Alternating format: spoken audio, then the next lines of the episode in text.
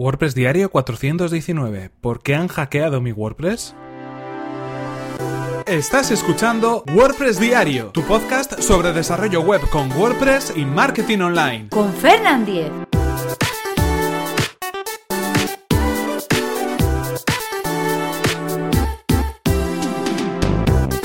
Hola, ¿qué tal? Hoy es jueves 1 de marzo de 2018 y comenzamos con un nuevo episodio de WordPress Diario donde íbamos a hablar acerca de seguridad en WordPress y vamos a dar respuesta a esta pregunta que titula el episodio de hoy. ¿Por qué han hackeado mi web creada con WordPress? No os asustéis, no hay ningún problema de seguridad en la web de este podcast, en fernan.com.es, pero sí es cierto que esta pregunta es bastante habitual. Esta misma semana ya me la han hecho en un par de ocasiones, pero también durante todo el mes y durante todo el tiempo que llevamos de año en varias conversaciones ha salido a colación. Y es que el problema eh, de seguridad que puede tener un sitio web en WordPress, muchas veces, eh, si no tenemos las precauciones necesarias en nuestro sitio web, puede ser bastante importante. No hablamos de que WordPress no sea algo seguro, de que no tenga la seguridad suficiente.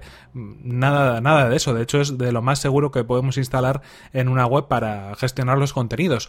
Toda la comunidad se encarga de poder revisar el código del núcleo de WordPress para que si hay cualquier problema o cualquier vulnerabilidad en la próxima versión y de manera automática incluso se pueda solucionar con la actualización de WordPress. Así que en ese sentido no os tenéis que preocupar. WordPress es totalmente seguro, pero sí que hay algunos factores que acompañan a todo lo que tiene que ver con el desarrollo de un sitio web y con su mantenimiento que pueden hacer de alguna manera que un sitio web pueda llegar a, ser hackeado o a ser infectado o que podamos tener código malicioso o malware en nuestro sitio web y que el comportamiento que nosotros queremos de nuestra página no sea el deseado. En este caso, cuando hablamos de que han podido hackear nuestra página web, tenemos que buscar, y es a lo que nos vamos a referir en este episodio, cuáles han podido ser las causas. Es importante que podamos llegar a conocer cuáles, cuáles han sido las causas de este hackeo, de esta intrusión, de este ataque a nuestro sitio web, porque es la mejor forma eh, que tenemos para poder evitar que en el futuro nos vuelva a pasar lo mismo.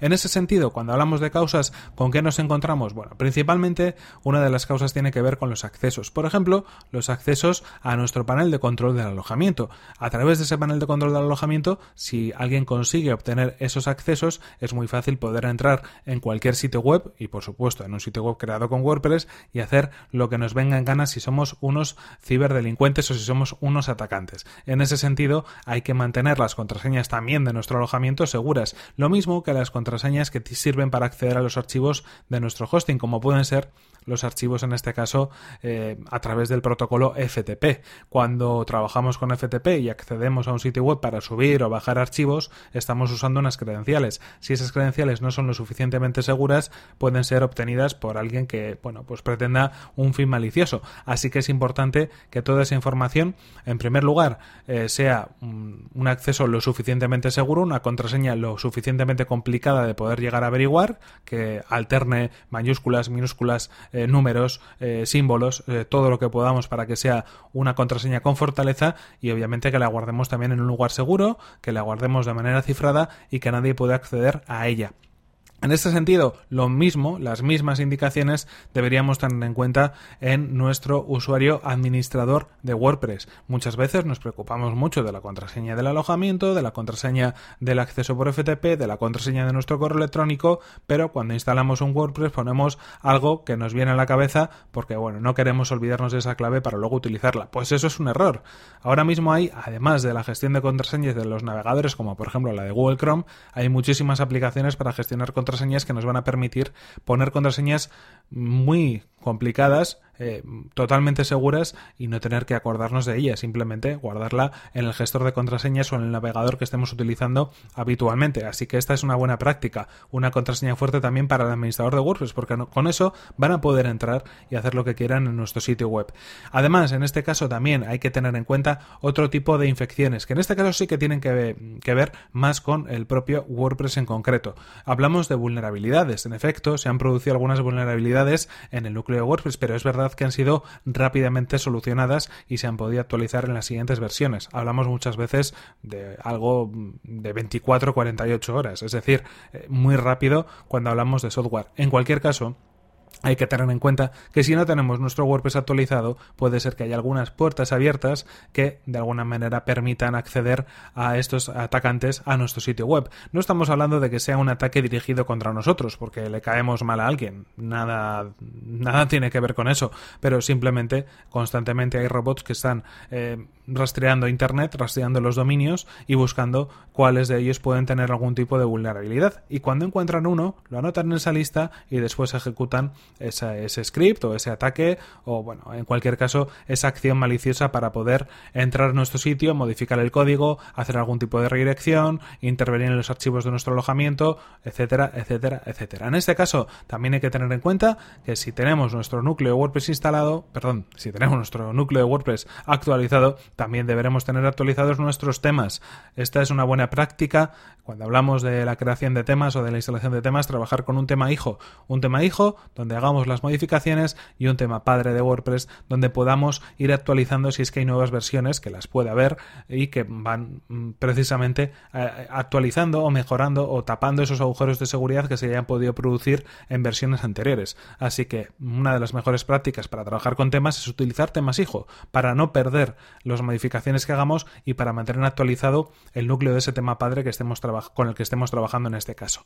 Y hablando de temas, no nos podemos olvidar de los plugins. Nuestros amigos los plugins, que tanto ayuda nos dan cuando estamos desarrollando algunos sitios, que tantas funcionalidades nos ofrecen, pero que también muchas veces nos pueden dar quebraderos de cabeza. Obviamente, tanto para temas como para plugins, creo que hace falta decir eh, una vez más, y no hay que olvidarse de que siempre tenemos que descargarlos desde sitios de confianza. Tenéis que olvidaros de esos sitios donde prometen unos planes mucho más baratos, o donde os lo ofrecen de manera gratuita, o donde están alojados en sitios de descarga de archivos que se utilizan también para otro tipo de archivos. Cuidado con ese tipo de código porque lo vais a poner directamente en vuestras páginas web. Y si hay algún problema de seguridad dentro del código que no habéis revisado previamente, lo que va a suceder es que va a ser una puerta abierta para que si un atacante quiere hacer de las suyas, lo pueda hacer.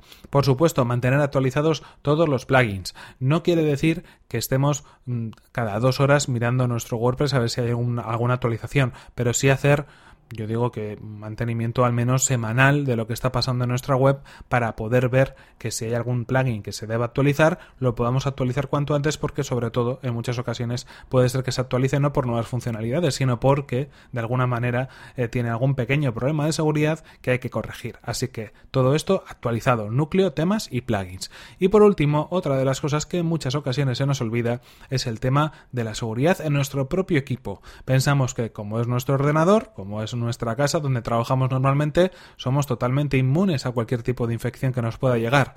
Y decimos, bueno, es que yo utilizo Linux o es que yo utilizo Mac y es que Mac no tiene virus. Bueno, pues esto no es así. Otro día, si queréis, hablamos de los problemas que puede haber en diferentes sistemas operativos, de por qué se cree que unos sistemas operativos son más seguros que otros, pero bueno, esto requiere un episodio aparte. En cualquier caso, cualquier tipo de medida de seguridad, actualizaciones, todo lo que tenga que ver incluso con antivirus en muchos de los casos que tengáis instalados en vuestro ordenador, eso hará que sea más seguro. Y no solo vuestro ordenador, sino también todo lo que está dentro de él, porque en nuestro ordenador, en nuestro ordenador, en nuestros ordenadores, guardamos contraseñas, guardamos accesos, guardamos cualquier tipo de información y de credenciales que nos sirven para acceder a los sitios web. Y si de alguna manera se capturan esa ese tipo de informaciones que están almacenadas en nuestro ordenador, también se van a poder utilizar para cualquier otro fin que sea pernicioso. Hablamos de contraseñas de correo, hablamos de accesos, por ejemplo, a nuestro panel de administración de WordPress, hablamos de accesos por FTP, por supuesto. Toda la información que tenemos almacenada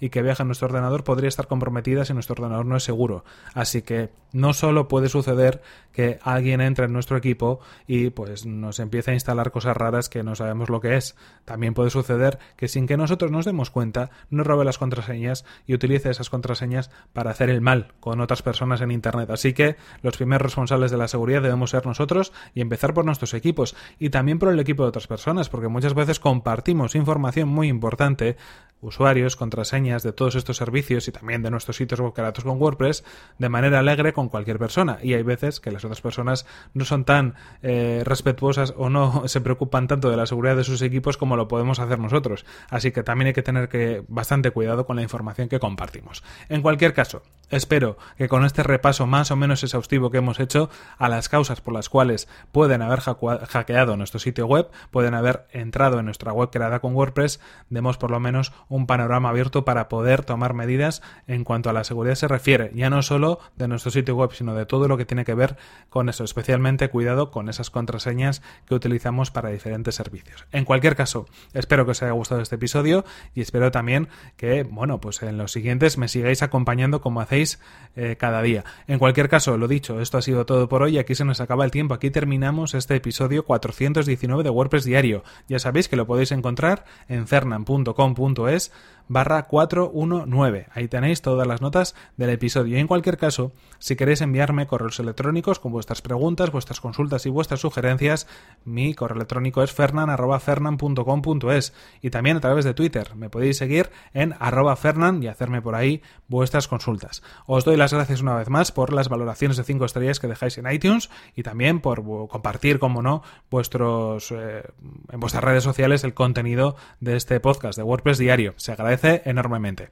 Y por mi parte nada más, nos vemos en el siguiente episodio que será mañana mismo. Así que hasta la próxima.